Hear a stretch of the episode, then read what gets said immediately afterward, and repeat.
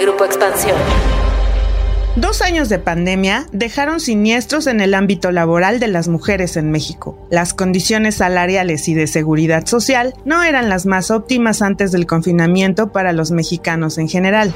No obstante, los datos más recientes al cierre del año pasado del INEGI nos indican que ahora estas condiciones son peores, en especial para las mujeres. ¿Qué hicieron y hacen las mujeres para sortear esta crisis? ¿Cómo está la situación actualmente en comparación con el año previo al brote mundial de coronavirus? En nuestro episodio de esta semana les damos todos los detalles. Cuéntame de economía. La actualidad de la vida económica de México y el mundo sin tanto rollo. Cuéntame de economía. Hola, ¿qué tal? Pues escuchas, bienvenidos a un capítulo más de Cuéntame de Economía, en el que hablaremos de cómo afectó la pandemia al trabajo y economía de las mujeres en México. Yo soy Dainzu Patiño, reportera de Economía, me acompaña mi colega Pepe Ávila. Es un gusto acompañarlos esta semana, qué mejor que conmemorando el Día de la Mujer Trabajadora. Y para ello hemos preparado algunos testimonios de cómo la han pasado económica y laboralmente a partir de la pandemia algunas mujeres, vamos directo a escuchar a Karime Araujo, quien es instructora de yoga para niños, mamá de tiempo completo y quien tuvo que ingeniárselas para generar ingresos luego de que hubiera recorte de personal en el consultorio donde trabajaba su esposo, el principal sostén de la familia.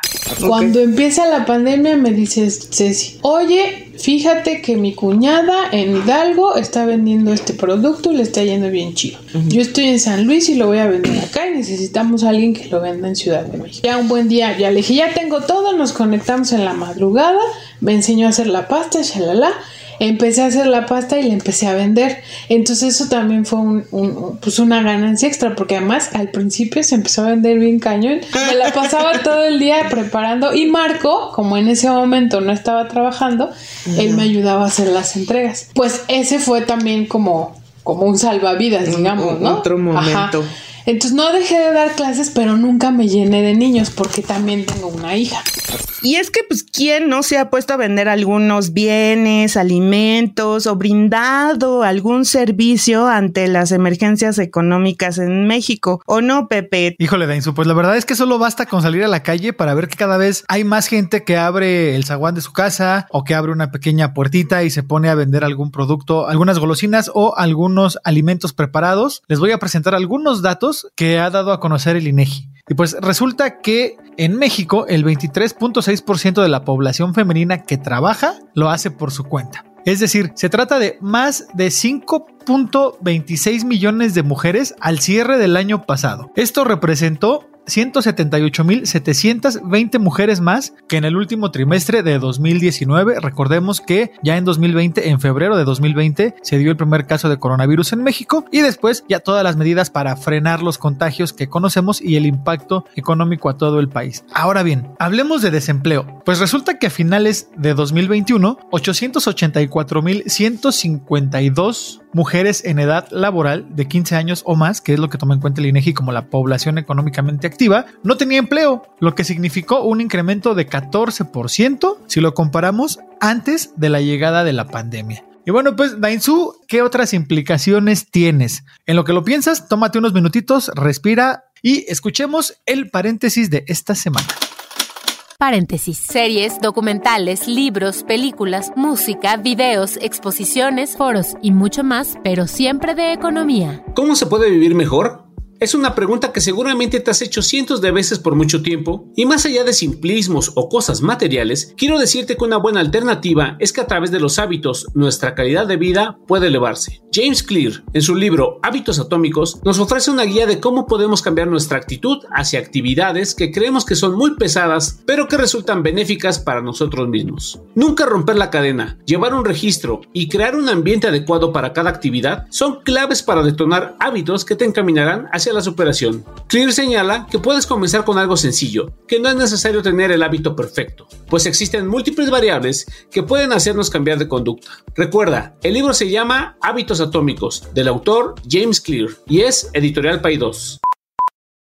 Gracias a Alex Bazán por el paréntesis de esta semana y pues mientras yo lo escuchaba me puse a pensar, ¿no? Pues el hecho de no tener empleo, trabajar de manera independiente y o en la informalidad representa ser más vulnerable ante emergencias de todo índole, sobre todo las de salud. Quienes trabajan bajo este modo, bajo este esquema, no tiene acceso a los beneficios que brinda la seguridad social. ¿Cuáles son los beneficios que brinda la seguridad social? Pues el acceso a servicios médicos, tener seguro de riesgo laboral, ahorro para el retiro, guarderías. Al respecto, Karen Aquelarre, quien es diseñadora de moda, psicóloga y mensajera en bicicleta, entre otras muchas cosas más, nos cuenta su testimonio.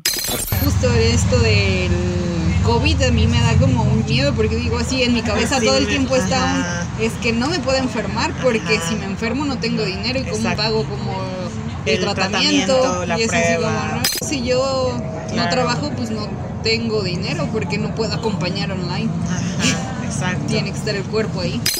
Lamentablemente, como el caso de Karen, hay millones en México. Ahí les va otro datito. El 60% de la población femenina que trabaja en nuestro país carece de acceso a las instituciones de salud, ni IMSS, ni ISTE, ni el ISFAM, ni ningún otro. Esto, bueno, pues es un nivel muy elevado pese a que es un porcentaje menor al reportado previo a la pandemia, cuando estábamos en un 61%. Esto también de acuerdo con cifras que reveló la Encuesta Nacional de Ocupación y Empleo, la ENOE, del INEGI. Esto no es todo. Con la pandemia, las jornadas de trabajo de las mujeres se vieron seriamente afectadas, sobre todo de las profesionistas. Pero para eso, Dainzu, ¿qué te parece si tú nos cuentas? Pues fíjate, Pepe, para entender mejor la situación, para dimensionarla mejor, les cuento más de Karen. Fíjense que ella es acompañante terapéutica de personas diagnosticadas con enfermedades psiquiátricas y las visita a domicilio. Entre visita y visita tiene algunas horas libres y ofrece servicios de mensajería y paquetería en bicicleta. Los ingresos que obtiene de estos envíos los usa para librar emergencias y pues también para generar un ahorro. Recuerden, en nuestros capítulos anteriores hemos hablado mucho de lo importante que es tener ahorros en época de crisis. Fíjense que datos del INEGI nos revelan que el número de mujeres que están dispuestas a trabajar más horas que las que trabajan y que tienen niveles de estudios medio superior y superior casi se duplicó con la pandemia. ¿Por qué? Pues porque el número pasó de 470 mil mujeres en 2019 a 888 mil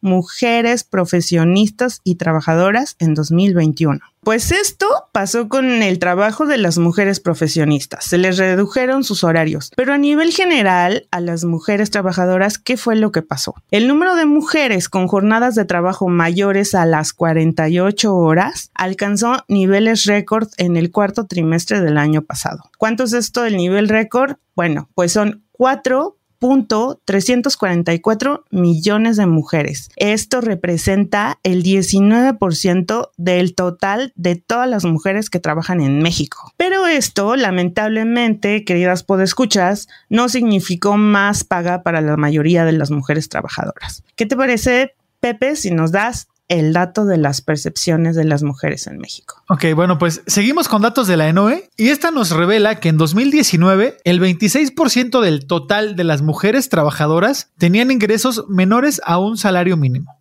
En 2021, ya todavía durante la pandemia, pero ya pasando lo peor de la crisis, pues el porcentaje llegó al 30%, es decir, más de 6.87 millones de un total de 22 millones de mujeres trabajadoras. Y bueno, pues esta porción en los hombres trabajadores fue de 20% en 2021 y en 2019 de 15%. De todos modos, la brecha es bastante grande entre hombres y mujeres. Y también les cuento que mientras un millón de mujeres se unieron al nivel más bajo de ingresos, más de 1.221 millones dejaron de percibir sueldos mayores a los 2 y 5 salarios mínimos. Seguimos yendo hacia atrás. Y bueno, pues escuchas, lamentablemente este episodio está a punto de llegar al final, pero ¿qué les parece si antes de despedirnos escuchamos de nuevo al buen Alex Bazán con el Cuéntame tus dudas de esta semana?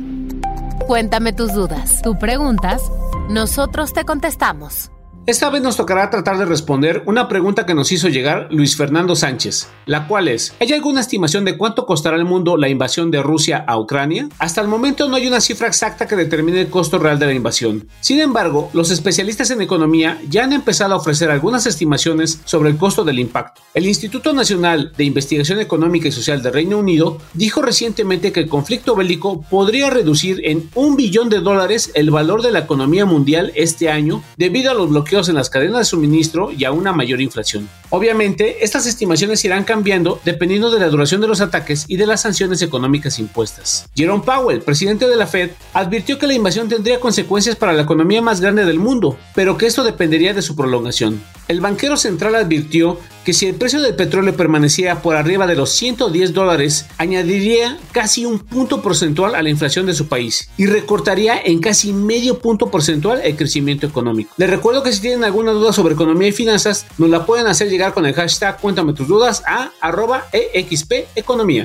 Y pues ya luego de escuchar y preparar estos datos para el episodio, espero que no me agarre la depresión, sino todo lo contrario, que sea un incentivo para exigir mejores condiciones salariales, laborales, a todos los lugares a donde yo me presenté a trabajar. Para continuar con la dimensión de esta situación que dejó la pandemia, pues les comparto que la CEPAL estima que la pandemia y sus efectos representaron un retroceso de 10 años en materia laboral para las mujeres. Pues para remediar esta situación tiene que haber mejores condiciones para la reinserción laboral de las mujeres. ¿Y eso qué? Tiene que ser ya de manera urgente. Yo platiqué con Alain de Haas, quien es CEO de ADECO, y me explicó que en este sentido tienen que darse soluciones por parte del sector público y del sector privado. Desde el sector público se tienen que echar a andar políticas para un mayor acceso a Internet. ¿Por qué? Porque el mayor trabajo que se está realizando en la actualidad vía remota está a cargo de las mujeres. Pues sabemos que si estamos en casa trabajando, pues también se hace casi casi obligatorio el trabajo doméstico. Entonces, bueno,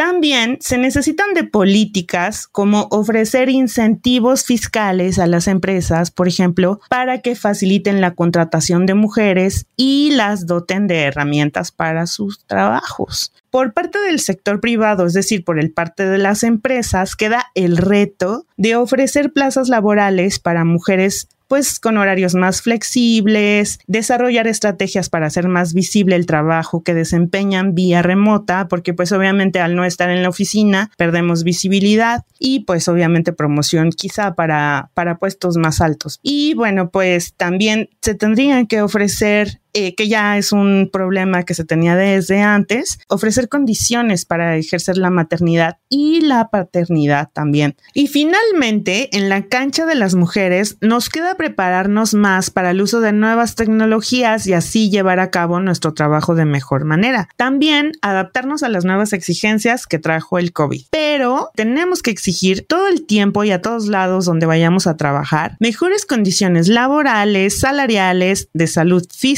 y mental. Y bueno, queridas podescuchas, esto fue un episodio más de Cuéntame de Economía. No olviden que cada lunes sale un episodio nuevo y que toda la cobertura del 8M y Un Día Sin Nosotras y por supuesto de la expansión Women Economic Forum está en expansión.mx. Yo soy Dain Patiño, reportera de Economía en Expansión. Nos escuchamos a la próxima. Cuéntame de Economía, un podcast de Grupo Expansión.